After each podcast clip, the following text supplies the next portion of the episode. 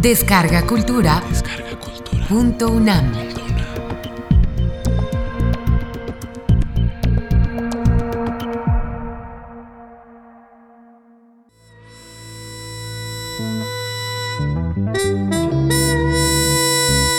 La mujer que no.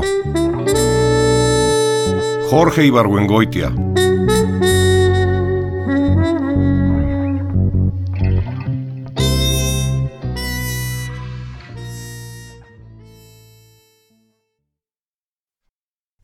Debo ser discreto. No quiero comprometerla. La llamaré... En el cajón de mi escritorio tengo todavía una foto suya, junto con las de otras gentes, y un pañuelo sucio de maquillaje que le quité no sé a quién. O mejor dicho, sí sé, pero no quiero decir, en uno de los momentos cumbres de mi vida pasional. La foto de que hablo es extraordinariamente buena para ser de pasaporte.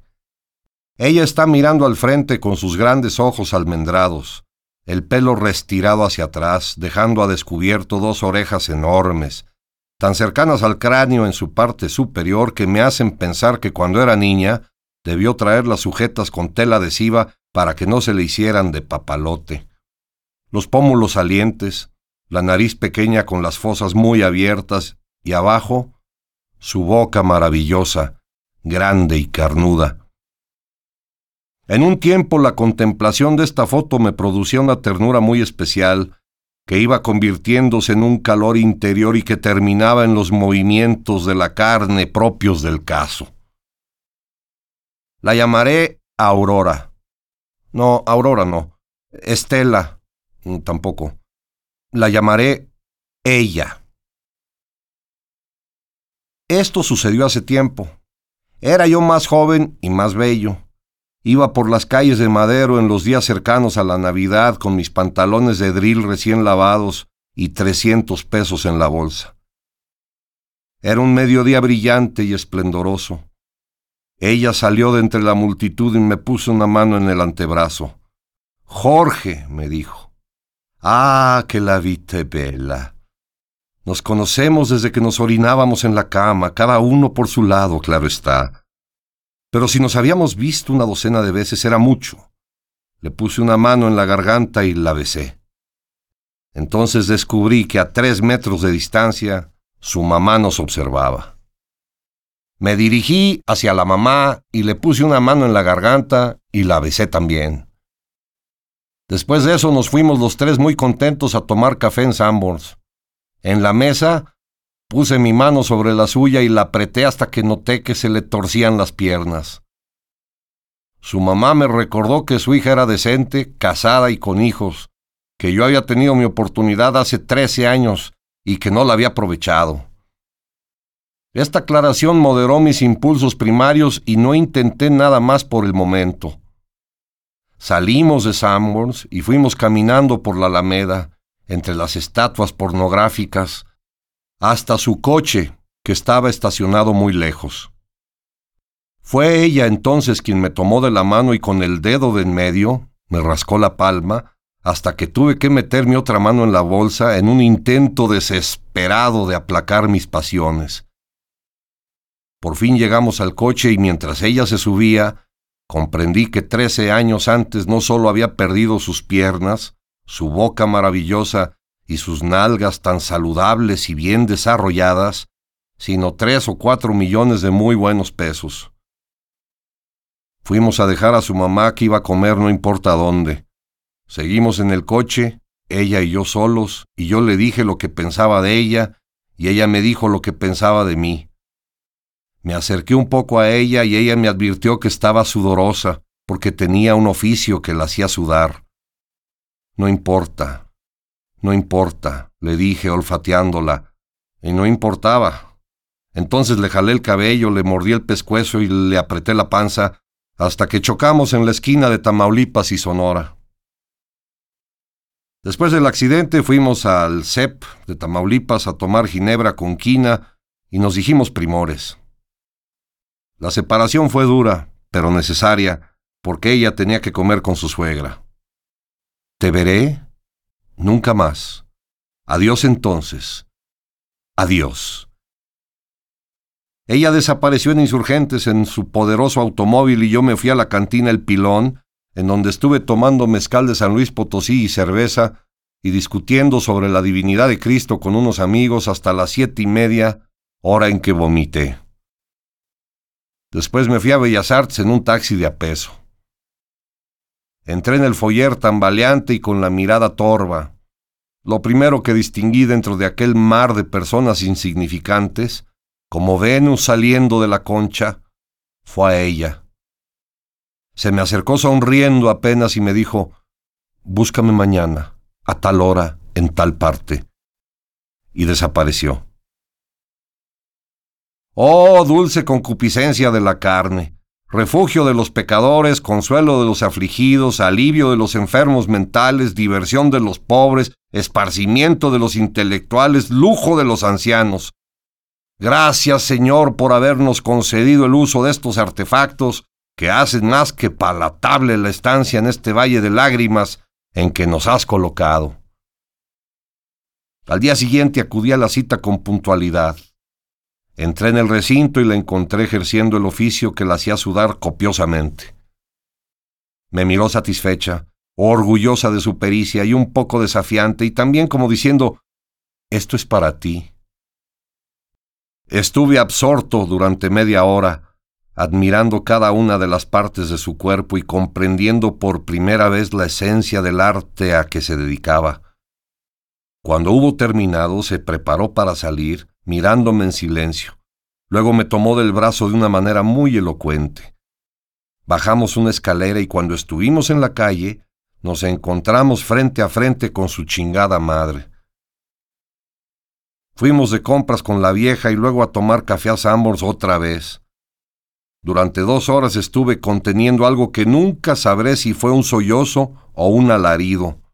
Lo peor fue que cuando nos quedamos solos, ella y yo, Empezó con la cantaleta estúpida de Gracias, Dios mío, por haberme librado del asqueroso pecado de adulterio que estaba a punto de cometer.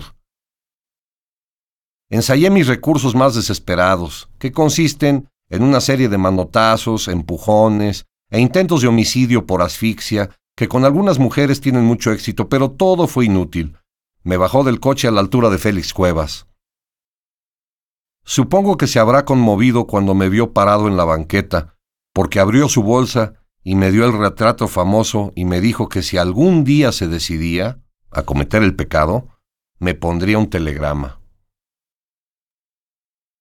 Y esto es que un mes después recibí no un telegrama, sino un correograma que decía, querido Jorge, búscame en el conditori el día tantos a tal hora, PM, firmado, Guess Who, Advierto al lector no avesado en el idioma inglés que esas palabras significan adivina quién. Fui corriendo al escritorio, saqué la foto y la contemplé pensando en que se acercaba al fin la hora de ver saciados mis más bajos instintos. Pedí prestado un departamento y también dinero. Me vestí con cierto descuido, pero con ropa que me quedaba bien. Caminé por la calle de Génova durante el atardecer y llegué al conditori con un cuarto de hora de anticipación. Busqué una mesa discreta porque no tenía caso que la vieran conmigo un centenar de personas y cuando encontré una me senté mirando hacia la calle. Pedí un café, encendí un cigarro y esperé.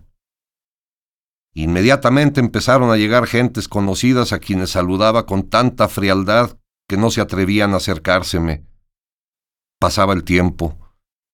Caminando por la calle de Génova pasó la joven N, quien en otra época fuera el amor de mi vida, y desapareció. Yo le di gracias a Dios. Me puse a pensar en cómo vendría vestida y luego se me ocurrió que en dos horas más iba a tenerla entre mis brazos desvestida. La joven N volvió a pasar caminando por la calle de Génova y desapareció. Esta vez tuve que ponerme una mano sobre la cara porque la joven N venía mirando hacia el conditori. Era la hora en punto. Yo estaba bastante nervioso, pero dispuesto a esperar ocho días si era necesario, con tal de tenerla a ella tan tersa, toda para mí. Y entonces, que se abre la puerta del conditori, entra la joven N, que fuera el amor de mi vida, cruza el restaurante, y se sienta enfrente de mí sonriendo y preguntándome, ¿Did you guess right? Solté la carcajada. Estuve riéndome hasta que la joven N se puso incómoda. Luego me repuse, platicamos un rato apaciblemente y por fin la acompañé a donde la esperaban unas amigas para ir al cine. Ella, con su marido y sus hijos, se habían ido a vivir a otra parte de la República. Una vez por su negocio tuve que ir precisamente a esa ciudad. Cuando acabé lo que tenía que hacer el primer día, busqué en el directorio el número del teléfono de ella y la llamé. Le dio mucho gusto oír mi voz y me invitó a cenar. La puerta tenía aldabón y se abría por medio de un cordel. Cuando entré en el vestíbulo la vi a ella, al final de una escalera, vestida con unos pantalones verdes muy entallados, en donde guardaba lo mejor de su personalidad. Mientras yo subía la escalera nos mirábamos, y ella me sonreía sin decir nada. Cuando llegué a su lado, abrió los brazos, me los puso alrededor del cuello y me besó. Luego me tomó de la mano y mientras yo la miraba estúpidamente me condujo a través de un patio hasta la sala de la casa y ahí, en un couch, nos dimos entre doscientos y trescientos besos, hasta que llegaron sus hijos del parque. Después fuimos a darles de comer a los conejos. Uno de los niños que tenía complejo de Edipo me escupía cada vez que me acercaba a ella gritando todo el tiempo, ¡Es mía! Y luego, con una impudicia verdaderamente irritante, le abrió la camisa y metió ambas manos para jugar con los pechos de su mamá, que me miraba muy divertida. Al cabo de un rato de martirio, los niños se acostaron y ella y yo nos fuimos a la cocina para preparar la cena. Cuando ella abrió el refrigerador empecé mi segunda ofensiva, muy prometedora, por cierto, cuando llegó el marido. Me dio un ron y me llevó a la sala en donde estuvimos platicando no sé qué tonterías. Por fin estuvo la cena. Nos sentamos los tres a la mesa, cenamos y cuando tomábamos el café sonó el teléfono. El marido fue a contestar y mientras tanto ella empezó a recoger los platos y mientras tanto también yo le tomé a ella la mano y se la besé en la palma, logrando con este acto tan sencillo un efecto mucho mayor del que había previsto. Ella salió del comedor tambaleándose con un altero de platos sucios. Entonces regresó el marido poniéndose el saco y me explicó que el telefonazo era de la terminal de camiones para decirle que acababan de recibir un revólver Smith Wesson calibre 38 que le mandaba su hermano de México, con no recuerdo qué objeto. El caso es que tenía que ir a recoger el revólver en ese momento. Yo estaba en mi casa, ahí estaba el Ron Batey, ahí el tocadiscos, ahí su mujer. Él regresaría en un cuarto de hora. Exeunt severely. Él base a la calle. Yo voyme a la cocina, y mientras él encendía el motor de su automóvil, yo perseguía a su mujer. Cuando la rinconé me dijo espérate, y me llevó a la sala. Sirvió dos vasos de ron, les puso un trozo de hielo a cada uno, fue al tocadiscos, lo encendió, tomó el disco llamado Le Sacre du Sauvage, lo puso y mientras empezaba la música brindamos. Habían pasado cuatro minutos. Luego empezó a bailar, ella sola. Es para ti, me dijo. Yo la miraba mientras calculaba en qué parte del trayecto estaría el marido, llevando su mortífera Smith Wesson calibre 38. Y ella bailó y bailó. Bailó las obras completas de Chet Baker, porque pasaron tres cuartos de hora sin que el marido regresara, ni ella se cansara, ni yo me atreviera a hacer nada. A los tres cuartos de hora decidí que el marido, con o sin Smith Wesson, no me asustaba nada. Me levanté de mi asiento, me acerqué a ella que seguía bailando como poseída y con una fuerza completamente desacostumbrada en mí, la levanté en vilo y la arrojé sobre el couch. Eso le encantó. Me lancé sobre ella como un tigre y mientras nos besamos apasionadamente busqué el cierre de sus pantalones verdes y cuando lo encontré tiré de él y mierda que no se abre. Y no se abrió nunca. Estuvimos forcejeando primero yo, después ella y por fin los dos, y antes regresó el marido que nosotros pudiéramos abrir el cierre. Estábamos jadeantes y sudorosos, pero vestidos y no tuvimos que dar ninguna explicación. Hubiera podido quizá regresar al día siguiente a terminar lo empezado, o al siguiente del siguiente, o a cualquiera de los mil y tantos que han pasado desde entonces, pero por una razón u otra nunca lo hice. No he vuelto a verla. Ahora solo me queda la foto que tengo en el cajón de mi escritorio y el pensamiento de que las mujeres que no he tenido, como ocurre a todos los grandes seductores de la historia, son más numerosas que las arenas del mar.